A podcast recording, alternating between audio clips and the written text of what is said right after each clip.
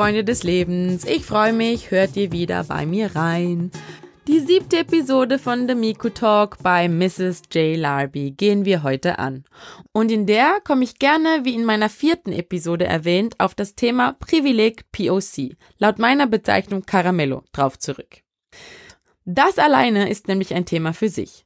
Und zwar gibt es ja ganz viele von euch da draußen, die sich diskriminiert fühlen, die sagen, sie werden rassistisch behandelt, sie werden als Außenseiter behandelt, sie werden nicht richtig in die Gesellschaft integriert und so weiter.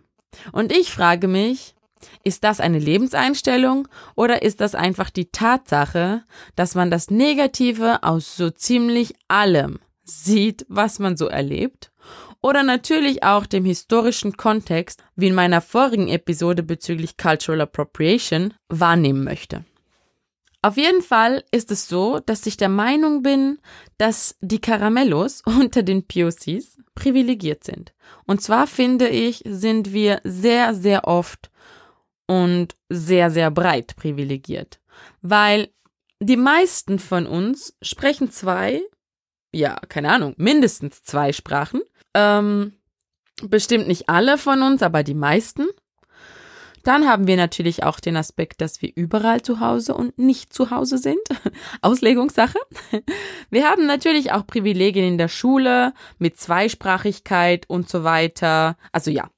Während andere mühsam eine zweite Sprache erlernen müssen, können wir die Zeit nutzen, um uns anderweitig zu bilden und zu formen. Was definitiv in der Schule ein super Vorteil ist. Das zieht sich natürlich im ganzen Leben weiter.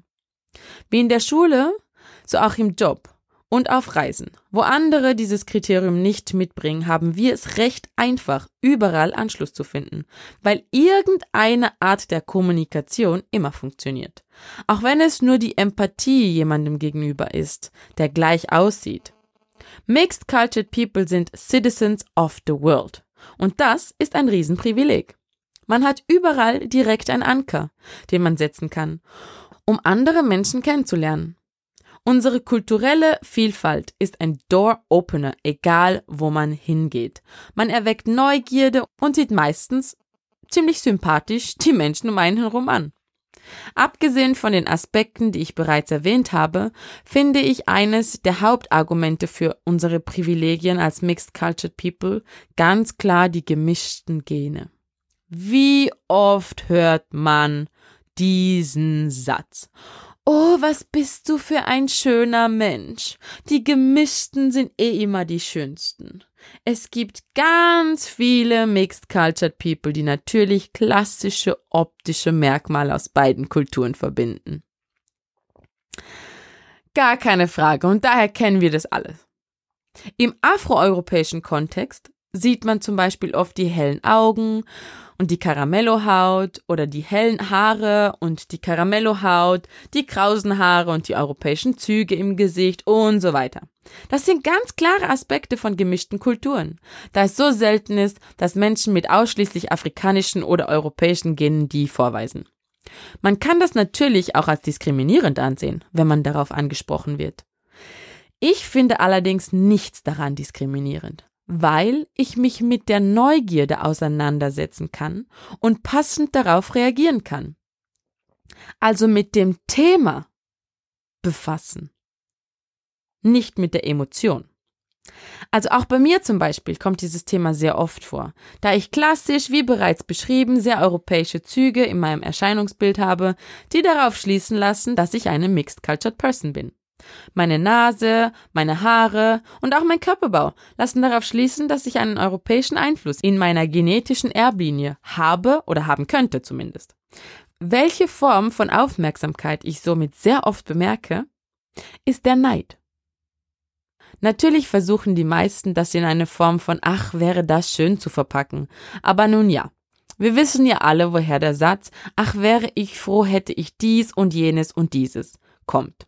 Meine Hautfarbe, meine Locken, meine europäisch-afrikanische Mischung, die ist da draußen wirklich sehr beliebt. Viele Menschen bezeichnen mein Erscheinungsbild als perfekte Mischung. Und für mich ist das somit ganz klar ein Privileg.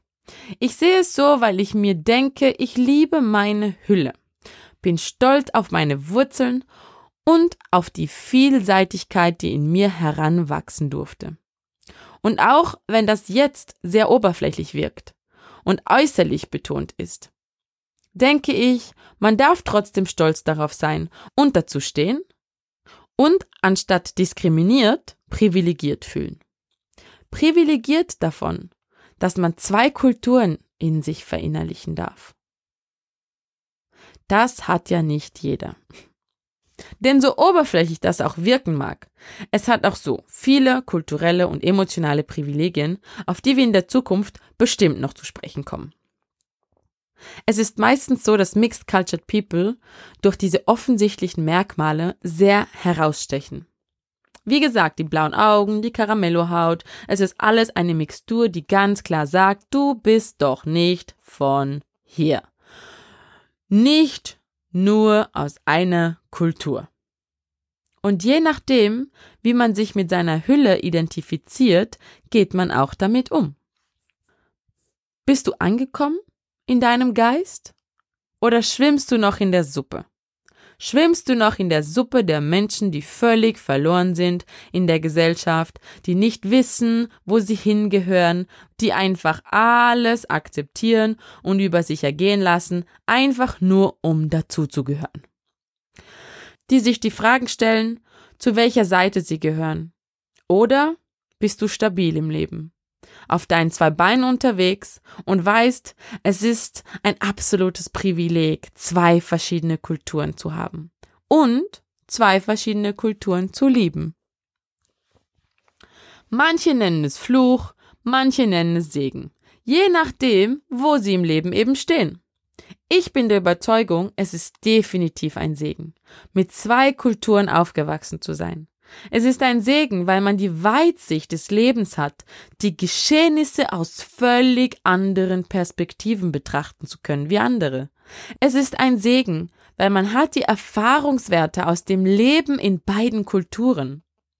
Man versteht die Menschen um sich herum zum Großteil viel besser, da man ihre Gedanken, Aktionen und Reaktionen einfach viel besser nachvollziehen kann was einen auch viel toleranter macht und dazu führt, dass man sein Umfeld viel mehr akzeptiert. Achtung! Eltern von Mixed Cultured Kinder, merkt ihr gerade, wie unheimlich wichtig es ist, euren Kindern diese Werte mitzugeben, unabhängig davon, ob der andere Teil da ist oder nicht? Ein kurzer Ausruf. Es gibt in der Gesellschaft verschiedenste Bezeichnungen Menschen mit meiner Hautfarbe zu bezeichnen. Daher bevorzuge ich, es mit Lebensmitteln verglichen zu werden. Wie ich bereits gesagt habe, weil da wenigstens keine jahrhundertealte, größtenteils blutige Historie dran klebt. Menschen Menschen aus Lateinamerika werden zum Beispiel auch gerne Latinx genannt oder Latinos, Latina. Ähm, aber wozu denn überhaupt die extra Definition? Erstens sind sie aus dem gleichen Holz geschnitzt wie ich, wenn ich das scherzhaft so sagen darf. Und zweitens sehen diese Menschen größtenteils genau gleich aus wie ich. Die Frage wird also so oder so gestellt und die Menschen schubladisieren dich so oder so. Das ist ebenfalls ein Thema aus meinem Leben, was mir immer wieder begegnet. Ich wurde schon so oft in meinem Leben, vor allem in jungen Jahren, als Clubs und Bars noch zur, zur Ergänzung meiner beruflichen Laufbahn als Barkeeperin gehört haben, gefragt, ob ich Brasilianerin bin. Mm, nein, bin ich nicht. Das traurige Klischee. Für das negativ behaftete Nein. Klischee Latinx. Viele brasilianische bzw. südamerikanische Migranten und vor allem Migrantinnen haben sich in der Vergangenheit einen Weg aus der ungerechtfertigten Armut gebahnt, indem sie sich durch großteils sehr fragwürdige Eheschließungen eingebürgert haben. Dieses Klischee wirft in der eurozentrischen Gesellschaft oder warf in der Vergangenheit stark ein sehr schlechtes Bild auf Menschen dieser Volksgruppe. Von Anschuldigungen, Prostitution zu betreiben, über Aussagen wie ihr seid eh einfach zu haben, bis hin zu absolut respektlosem Verhalten im Zusammenhang mit völlig unangebrachten Handgreiflichkeiten kam in meinem Leben alles schon vor.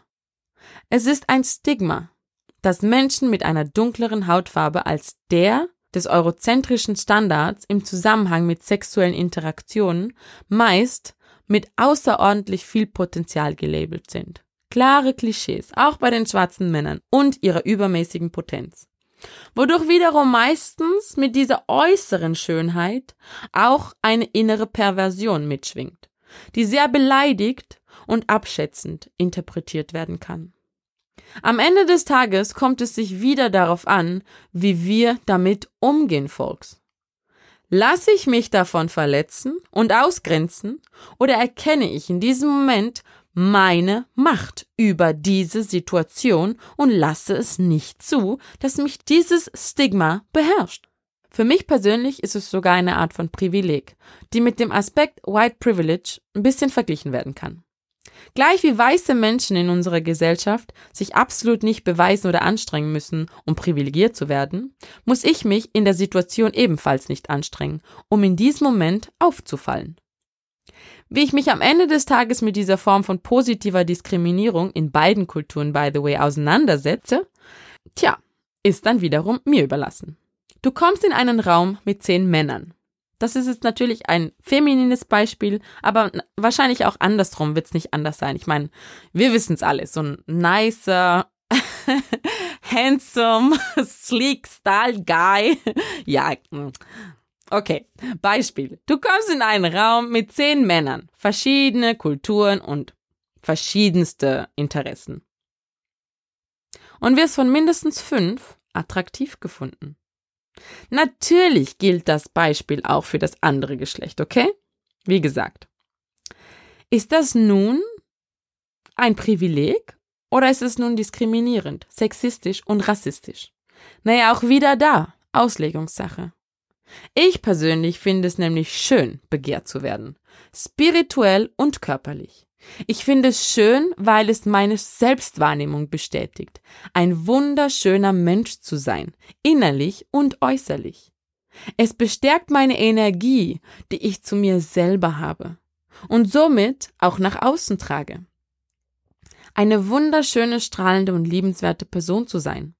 Niemand braucht das andere Geschlecht, um sich zu beweisen, dass man gorgeous und amazing ist, wundervoll aussieht und einen wundervollen Geist hat wenn man sich das alles selber tagtäglich bestätigt, sich akzeptiert und weiß, dass man das Beste ist, was man sein kann. Dann jedoch tut es gut, und zwar nur dann tut es gut, wenn man die Resonanz auch vom Außen bekommt. Und warum nur dann?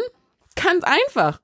Wenn man mit sich im Reinen ist und sich schätzt und liebt, nimmt man das Außen wahr und somit auch die Reaktionen des Außen. Wenn man allerdings mit sich selbst nicht im Reinen ist, ist man vom Außen und somit von den Reaktionen des Außen abhängig. Was einen schwach, manipulierbar, diskriminierbar und verletzbar macht. Und das, by the way, das trifft auf jeden Menschen zu, egal welche Farbe, egal welche Herkunft.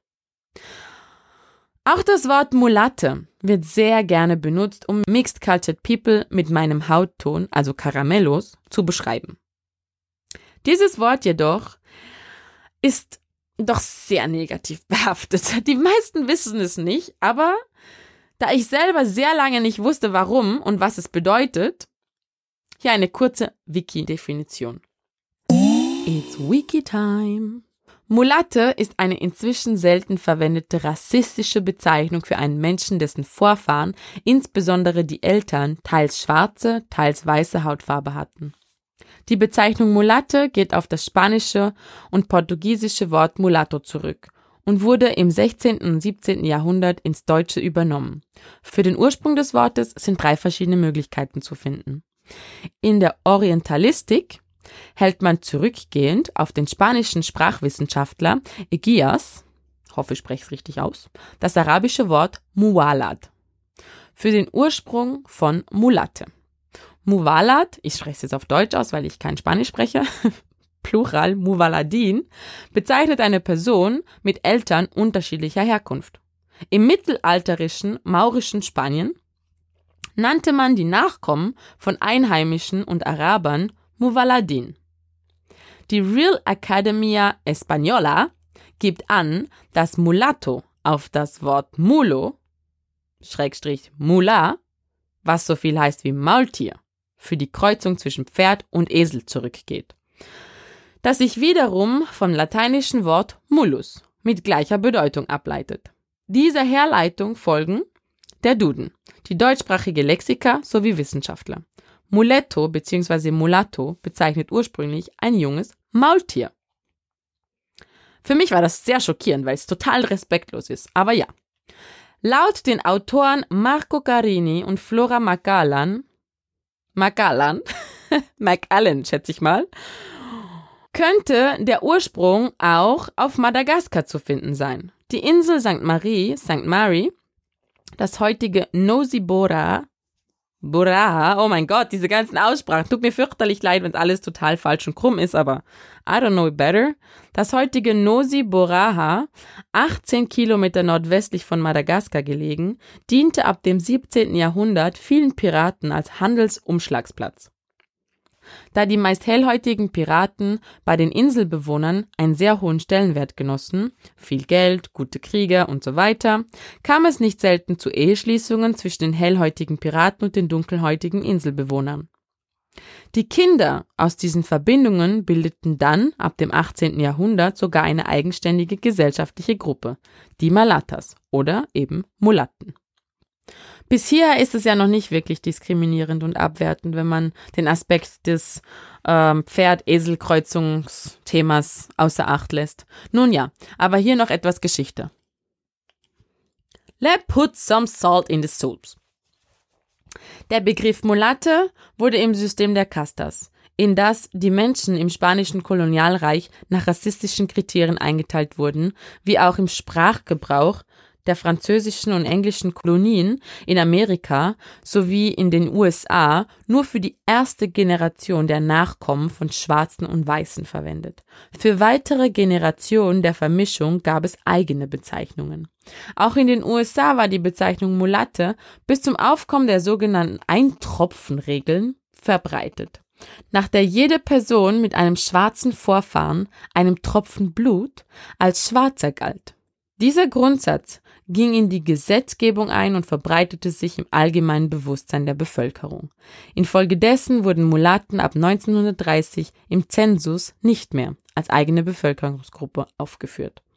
Obwohl die Eintropfenregel gesetzlich längst abgeschafft ist, ist sie im Bewusstsein der amerikanischen Bevölkerung sowohl bei Weißen als auch bei Afroamerikanern nach wie vor verankert. Menschen mit einem weißen und einem schwarzen Elternteil oder auch mit nur einem schwarzen Großelternteil werden in der Regel als Negro, schwarz angesehen.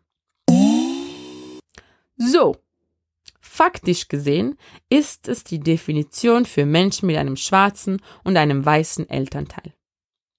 Die Tatsache, dass dieser Ausdruck jahrhundertelang dafür benutzt wurde, Menschen zu unterdrücken und sie durch ihre Hautfarbe als unterlegene Sozialschicht zu kategorisieren, macht daraus in der heutigen Zeit ein Schimpfwort, wenn ihr mich fragt. Ein Schimpfwort mit der Absicht, Menschen darauf hinzuweisen, dass ihre Hautfarbe einen Einfluss auf ihren Einfluss in der Gesellschaft hat. Und gleich gilt es natürlich für das Wort Neger. Nigger, Neger, Negro, in welcher Spracheform auch was immer. Was natürlich noch viel, viel, viel krasser die krasse Historie hat. Der Fakt an sich stimmt meiner Meinung nach, ein Mensch mit einem weißen, einem schwarzen Elternteil ist für mich nicht entweder oder, sondern schlicht und einfach mixed cultured. We rock! Mixed cultured people, we rock! Wir sind so privilegiert. Zurück zum Thema. Realisier es und genieß es. Raus aus dieser Opferrolle, rein ins Empowering.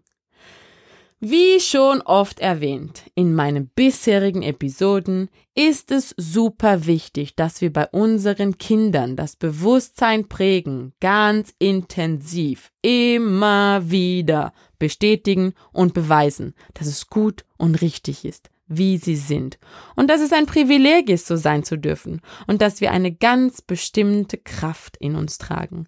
Die Kraft der Besserung, die Kraft des Guten, die Kraft der Veränderung. Und wenn wir unseren Kindern diese Message mitgeben und sie auch selber leben, dann wird sich im Laufe der Zeit ein großer historischer Wendepunkt einlenken. Ich bin überzeugt, dass wenn wir bei den Wurzeln anfangen, beziehungsweise bei den Samen, die wir säen, bei unseren Nachfahren, unseren Wundern, wenn wir dort die richtigen Messages verbreiten und weitergeben, dann werden sie in der Lage sein, die Wut, den Hass und diese ganze Trauer endlich loszulassen und zu erkennen, dass das nicht ihre Themen sind und dadurch die Kraft aufbringen, mit Stolz eine bessere Welt zu formen.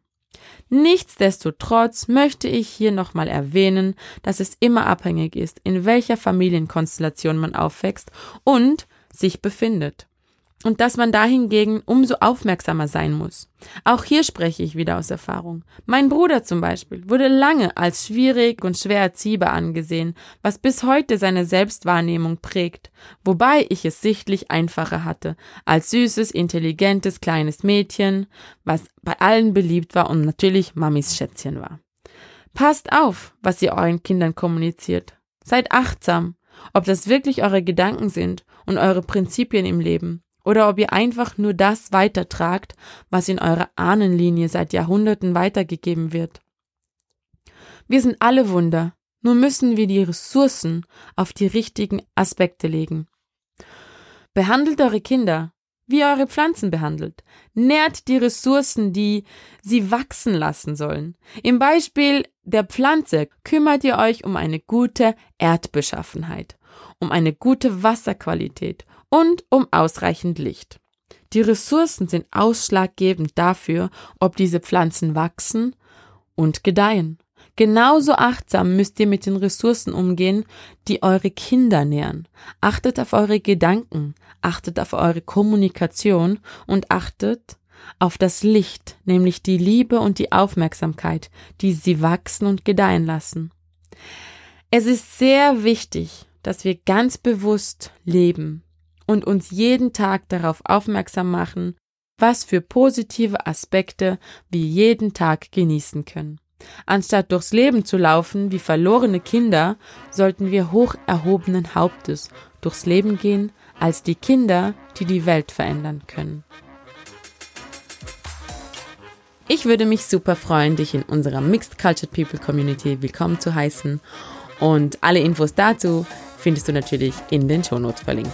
Um keine Folge mehr zu verpassen, empfehle ich dir, den Podcast auch gleich zu abonnieren. Ich hoffe, dass unsere Mission da wirklich was bewegen wird und bis dahin, beachte die Liebe und die Liebe beachtet dich.